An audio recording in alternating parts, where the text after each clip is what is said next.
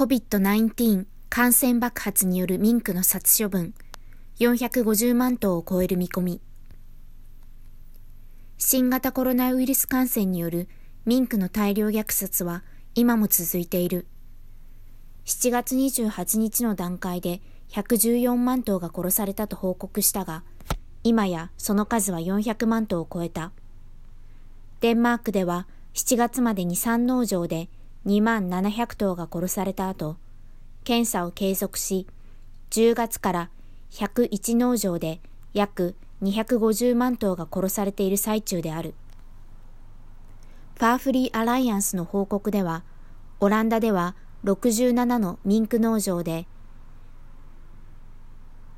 268万1904頭が殺され、スペインではアラゴンの1農場で9万2700頭のミンクが殺され、アメリカ合衆国ではユタ州で9農場、ウィスコンシンとミシガン州で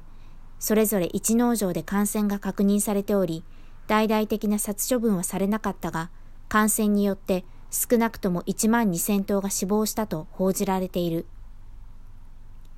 現在の感染のホットスポットはデンマークである。政府はこのサイトではミンク農場の場所と数、感染状況を把握できるようにしているなど、重大なトピックに発展していることがわかる。それもそのはずで、デンマークは世界第2位のミンクの毛皮生産国であり、その数年間1700万頭が犠牲になっている。新型コロナウイルスでの殺処分はニュースになるが、毎年同じ方法で殺される1700万頭が問題にならないことはおかしいだろう。一刻も早くこの産業自体をなくさなくてはならない。毛皮農家や毛皮の消費者はこの感染爆発の一員を担っている。ただただ犠牲になっているのはミンクたちだ。彼らには一頭一頭個性があり、感情があり、私たちとコミュニケーションもでき、私たちよりも優れた能力も持っていることを忘れてはならない。殺せば済む話ではない。尊い命、尊い一頭一頭の存在を産業利用すべきではないのだ。ミンク農場を廃業させるのも、毛皮という素材がアパレル企業や消費者の選択から消えることも当たり前のことだ。それだけではなく、これらに加担してきた人々や企業は次の犠牲、つまり他の集約的畜産をなくすための努力をしなくてはならないのではないか。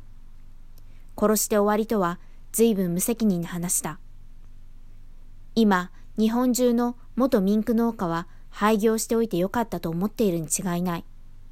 動物を集約的に飼育し、利用する産業は早めに切り替え、やめていった方がいい。